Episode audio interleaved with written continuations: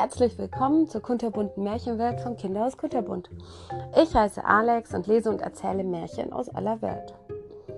Heute hört ihr Schneeweißchen und Rosenrot. Eine freundliche alte Witwe lebte in einer Hütte am Waldrand. Dort standen auch zwei Rosenbüsche an der Grenze zum Wald. Der eine Rosenbusch hatte knallrote Blüten und der andere weiße, zarte kleine Blüten. Diese Witwe hat auch zwei Töchter. Diese Töchter waren ein bisschen wie ihre Rosenbüsche. Eine der beiden sprang am liebsten in den Wiesen und Feldern herum, kletterte auf jeden Baum. Sie hatte dunkles, wuscheliges Haar und rote Wangen. Deswegen wurde sie Rosenrot genannt. Ihr war jedes Abenteuer recht. Ihre Schwester hatte sehr helle Haare und Haut und hellblaue Augen. Sie saß still bei der Mutter, sang leise Lieder und malte Bilder. Alles, was sie tat, war leise und unauffällig. Aber die beiden hatten sich lieb, so verschieden wie sie waren. Wir wollen uns nicht verlassen, sagten sie immer. Im Winter kümmerte sich, sich Schneeweißchen um die Feuerstelle und kochte das Essen. Das konnte sie viel besser. Und Rosenrot hackte das Holz. Sie musste einmal am Tag an der frischen Luft sein.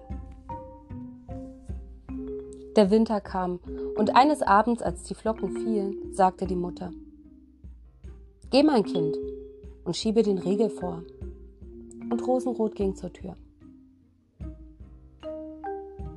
Als sie gerade den Riegel berühren wollte, merkte sie, dass vor der Tür sich etwas bewegte. Sie öffnete die Tür und da stand ein riesiger Bär. Der schob seinen dicken, breiten Kopf zur Tür herein. Rosenrot schrie auf und Schneeweißchen versteckte sich. Aber der Bär begann zu sprechen. Fürchtet euch nicht, ich tue euch nichts. Will mich nur ein wenig aufwärmen. Der Winter ist kalt. Du armer Bär, sprach die Mutter, komm und leg dich ans Feuer. Als es Schlafenszeit war, sagte sie, bleib am Feuer liegen, dann bist du vor der Kälte geschützt. Morgen ist auch noch ein Tag. Sobald der Morgen graute, ließen ihn die beiden Kinder heraus so kam der Bär jeden Abend und schlief an der Feuerstelle des Hauses. Im Frühjahr sagte der Bär, nun muss ich fort und darf den ganzen Sommer nicht wiederkommen. Ich muss in den Wald und meine Schätze vor den bösen Zwergen hüten. Jetzt im Sommer steigen sie herauf und suchen und stehlen.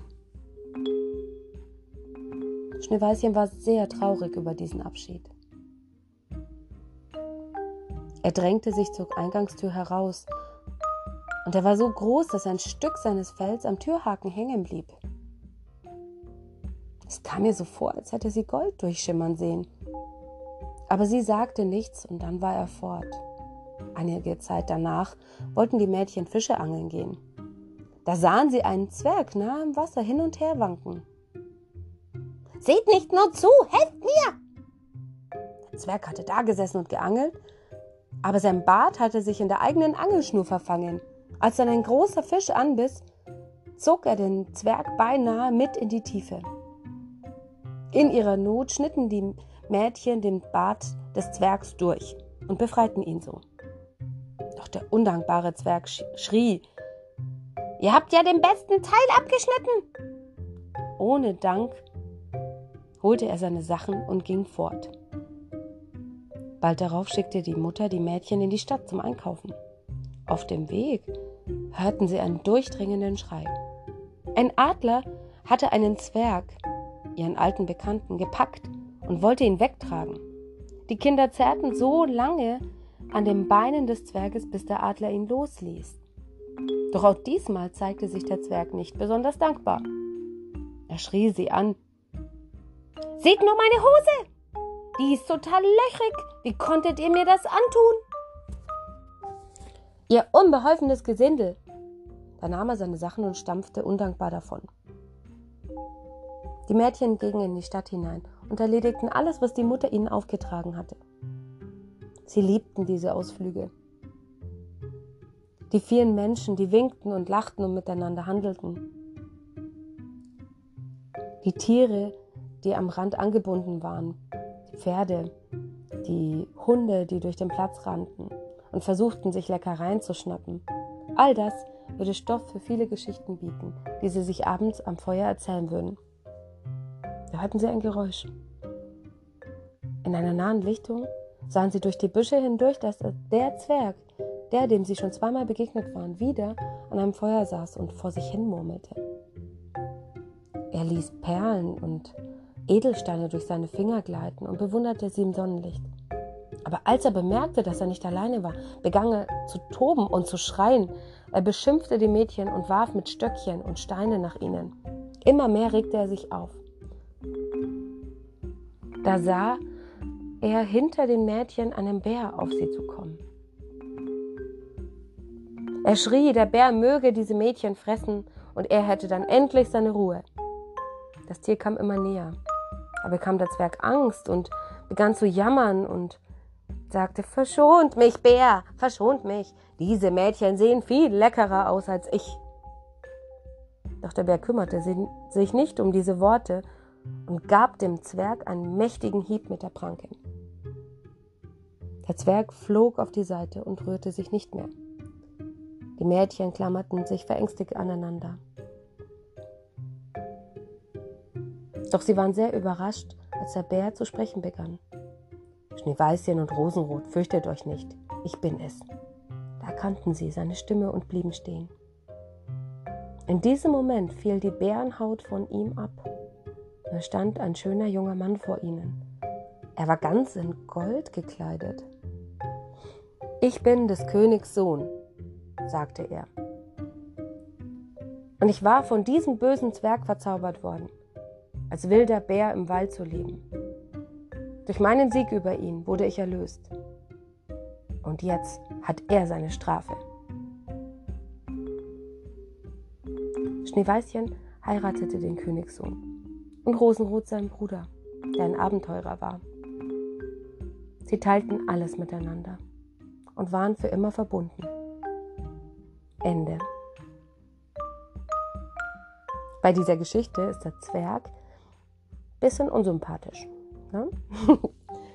Alle anderen Figuren, die kann man ganz gut leiden, aber der Zwerg ist ganz schön undankbar. Und weil ja diese Märchen alle immer auch eine kleine Denkaufgabe beinhalten, wollte ich euch heute auch eine formulieren. Es gibt Situationen, wo man mit einer Situation äh, gut umgeht und Situationen, wo man es nicht so gut macht. Und ich glaube tatsächlich, dass das Thema Dankbarkeit ganz schön gut helfen kann.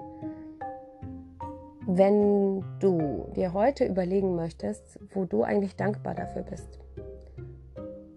Auch wenn, die, wenn unsere Lage gerade immer noch nicht in Ordnung ist, wenn wir immer noch Sachen haben, ja, vielleicht kannst du nicht in den Kindergarten oder in die Schule, vielleicht kannst du nicht so arbeiten, wie du das möchtest. Trotzdem kannst du dir aussuchen, für das, was du hast und was du jetzt heute vorfindest, dankbar zu sein. Und ich möchte dich darum bitten, dass wenn du schon schreiben kannst, dass du dir einen Zettel nimmst. Wenn du noch nicht schreiben kannst, vielleicht einfach ein Blatt und Buntstifte und aufmalst und aufschreibst, wofür du dankbar bist heute. Dabei ist wichtig, dass du nicht so nur ganz allgemeine Sachen macht, machst, sondern ganz konkret. Zum Beispiel ähm, mein weiches Bett oder das Frühstück heute Morgen war so lecker oder meine Mama und mein Papa haben mich ganz arg lieb und haben mich fest gedrückt in der Früh. Solche Geschichten. Wichtig ist, dass du in deinen Gedanken und in deinem Herzen diese Dankbarkeit pflegst wie eine Pflanze. Und wenn du eine Pflanze hast, die, die auf dem Fensterbrett steht, also bei uns ist das manchmal so und dann wird die trocken ähm, und geht ein, so kann auch deine dankbare Haltung trocken werden und eingehen, wenn du sie nicht jeden Tag pflegst. Also, gieß schön gute Gedanken und bis zum nächsten Mal. Tschüss.